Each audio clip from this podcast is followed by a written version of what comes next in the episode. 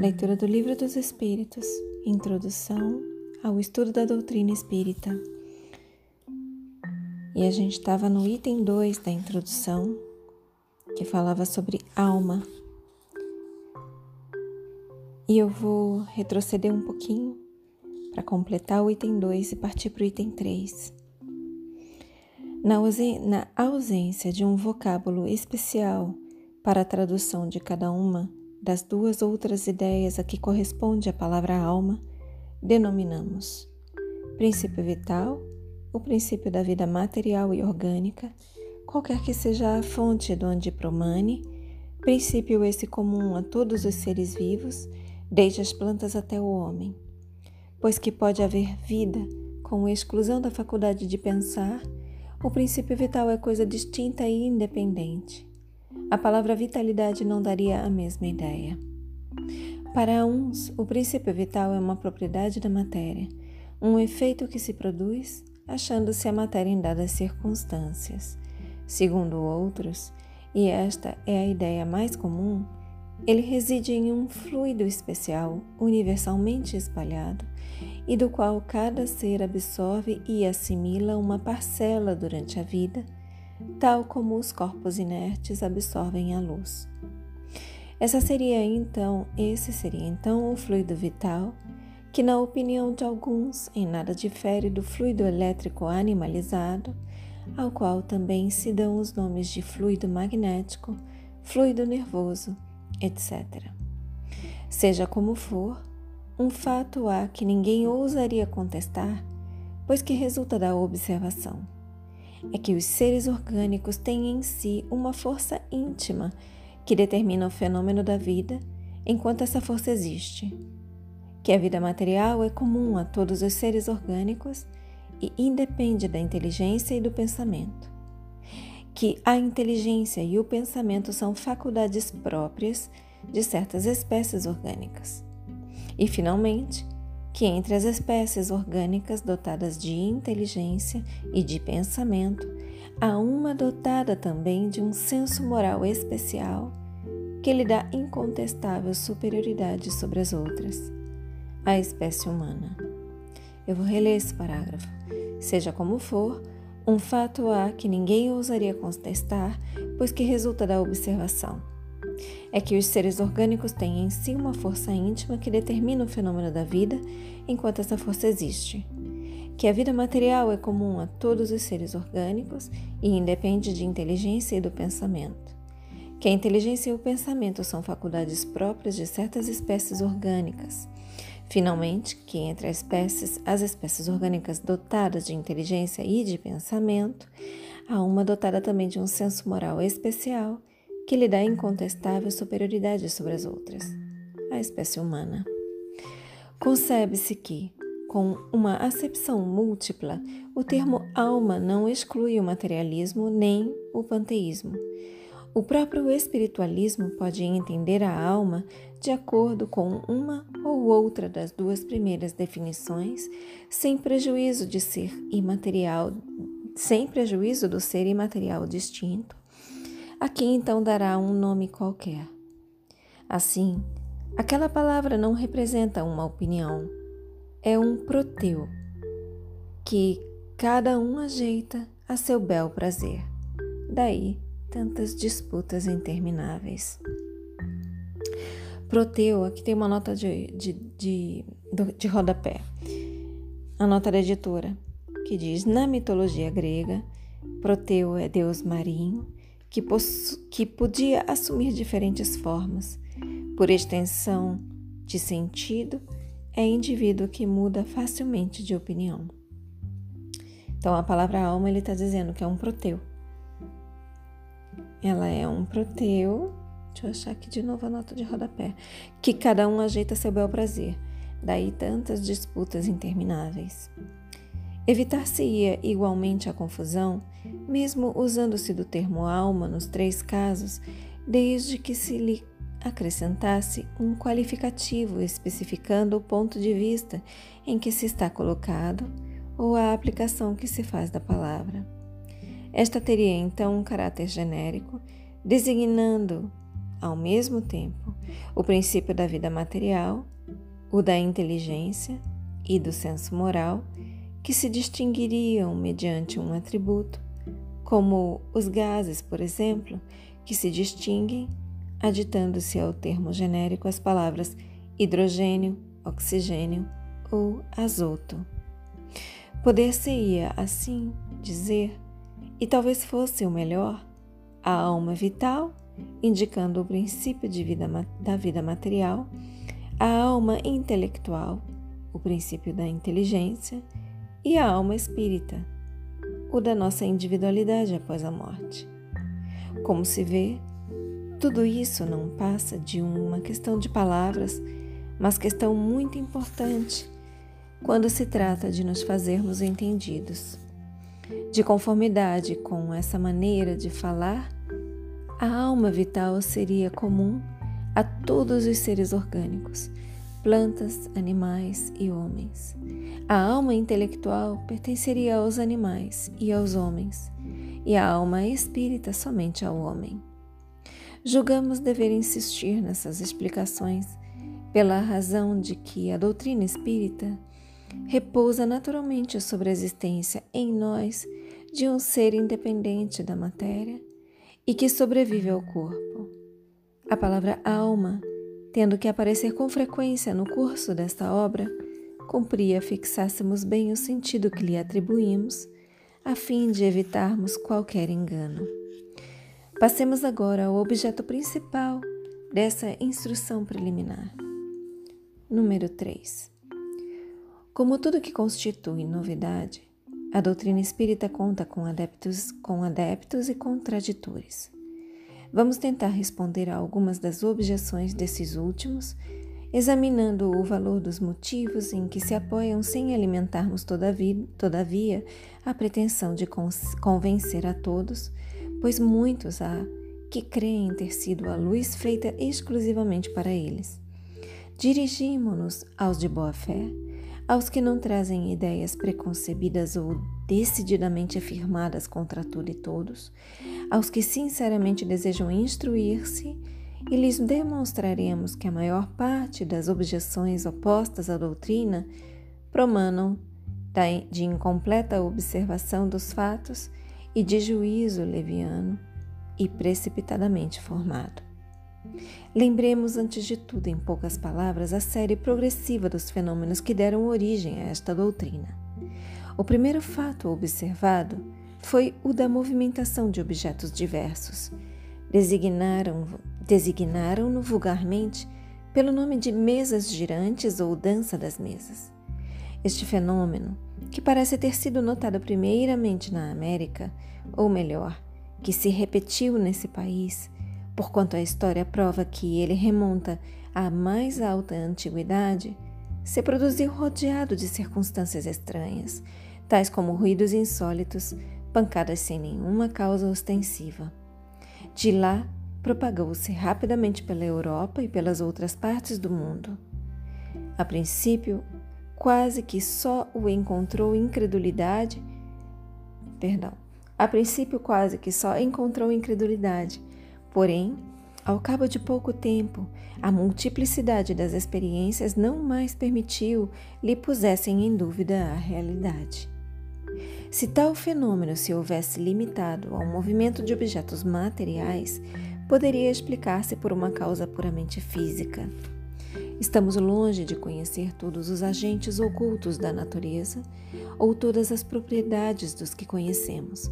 A eletricidade multiplica diariamente os recursos que proporciona ao homem e parece destinada a iluminar a ciência com uma nova luz. Nada de impossível haveria, portanto, em que a eletricidade, modificada por certas circunstâncias ou qualquer outro agente desconhecido, fosse a causa dos movimentos observados.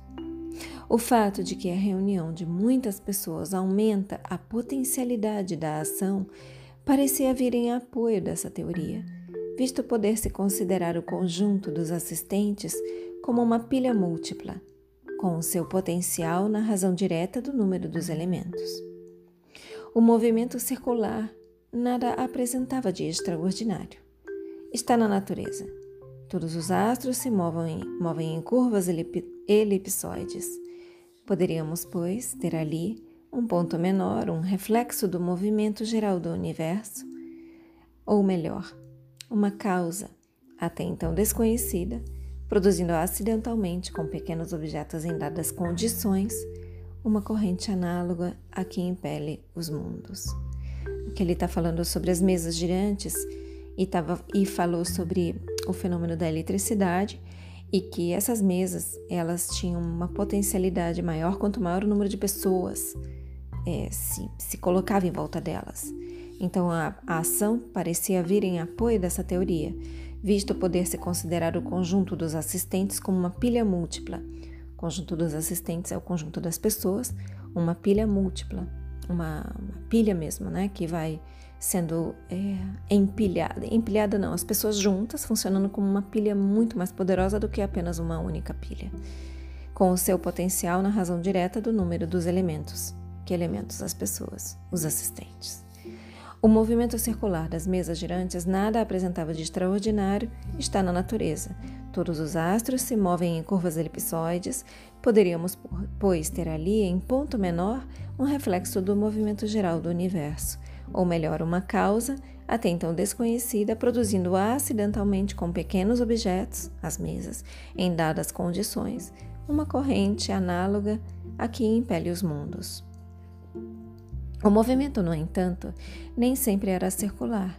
Muitas vezes era brusco e desordenado, sendo o objeto violentamente sacudido, derribado, levado numa direção qualquer e, contrariamente a todas as leis da estática, levantando, levantado e mantido em suspensão. Ainda aqui, nada havia que se não pudesse explicar pela ação de um agente físico invisível. Não vemos a eletricidade deitar por terra edifícios, desarraigar árvores, atirar longe os mais pesados corpos, atraí-los ou repeli-los?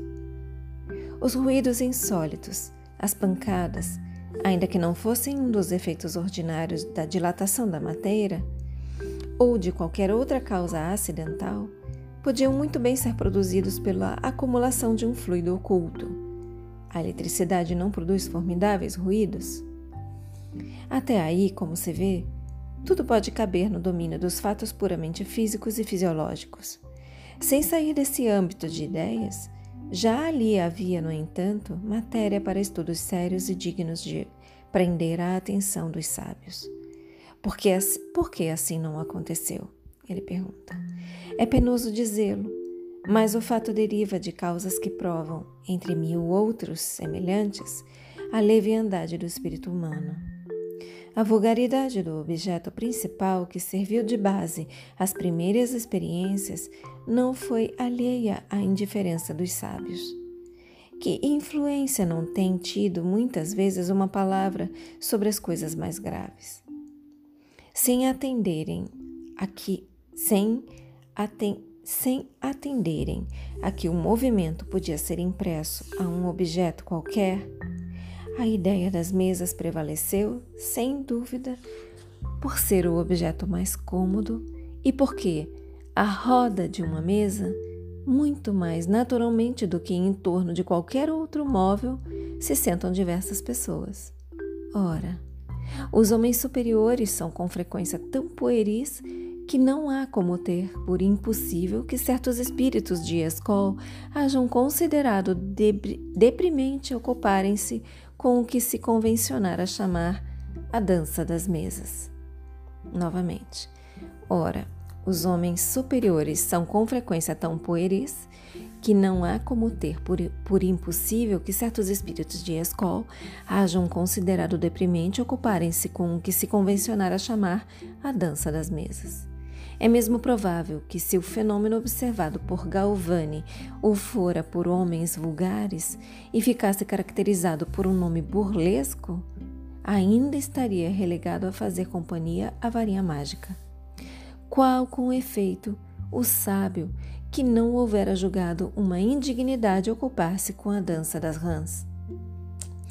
Alguns, entretanto, muito modestos para convirem em que bem poderia dar-se não lhes ter ainda a natureza dito a última palavra, quiseram ver para a tranquilidade de suas consciências.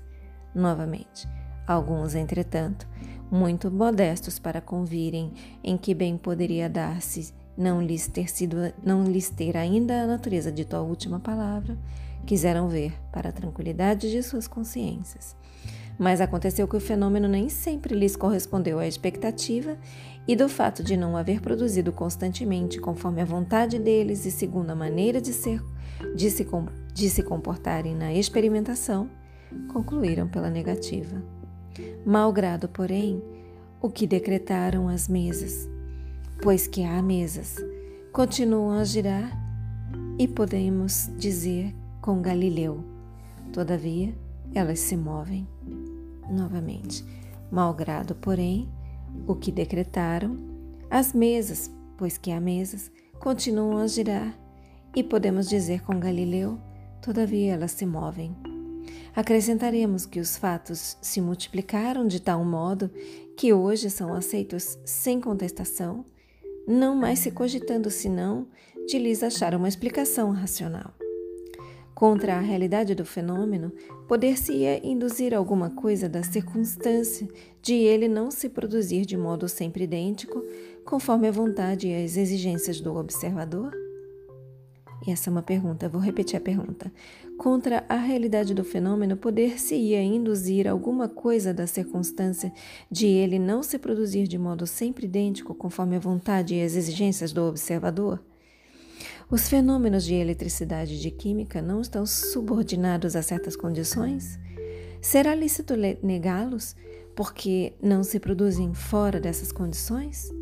Que há, pois, de surpreendente em que o fenômeno do movimento dos objetos pelo fluido humano também se acha sujeito a determinadas condições e deixa de se produzir quando o observador, colocando-se no seu ponto de vista, pretende fazê-lo seguir a marcha que caprichosamente lhe imponha, ou queira sujeitá-lo às leis dos fenômenos conhecidos, sem considerar que para fatos novos pode e deve haver novas leis.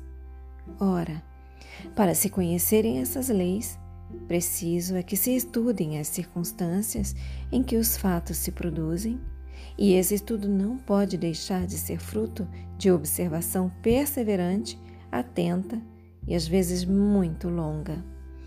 Objetam, porém, algumas pessoas, dois pontos. Há frequentemente fraudes manifestas. Perguntar-lhes-emos, em primeiro lugar, se estão bem certas de que haja fraudes e se não tomaram por fraude efeitos que não podiam explicar, mais ou menos como o camponês que tomava por destro, perdão, mais ou menos como o camponês que tomava por destro escamoteador um sábio professor de física e fazer, a fazer experiências. Admitindo-se mesmo que tal coisa tenha podido verificar-se algumas vezes, constituiria isso razão para negar-se o fato? Dever-se-ia negar a física, porque há prestigiadores que se exortam com o título de físicos? Cumpre, ademais, se leva em conta o caráter das pessoas e o interesse que possam ter em iludir. Seria tudo então mero gracejo? Admite-se que uma pessoa se divirta por algum tempo, mas um gracejo prolongado indefinidamente se tornaria tão fastidioso para o mistificador como para o mistificado. Acresce que, numa mistificação que se propaga de um extremo ao outro do mundo e por entre as mais austeras, veneráveis e esclarecidas personalidades, alguma coisa há com certeza tão extraordinária, pelo menos, quanto ao próprio fenômeno. Fechem os olhos, permitam que todo esse trecho se aprofundem em vocês assumam a intenção de contemplar por mais algum tempo sobre essas palavras. Expressem gratidão aos seus guias, mentores, protetores e anjo guardião. Expressem gratidão a Deus.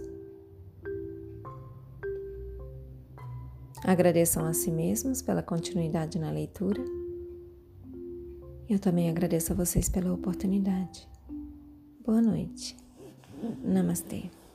E aqui, antes de desligar, vou deixar só uma dica para essas contemplações que eu sugiro no final, é, baixem o livro dos Espíritos em PDF na internet, tem gratuitamente em toda parte na internet, e releiam os trechos e contemplem após a leitura. Isso vai tornar mais rico e mais rápida a absorção dessa sabedoria por vocês. Tá bom? E agora sim, boa noite. Namastê. Gratidão.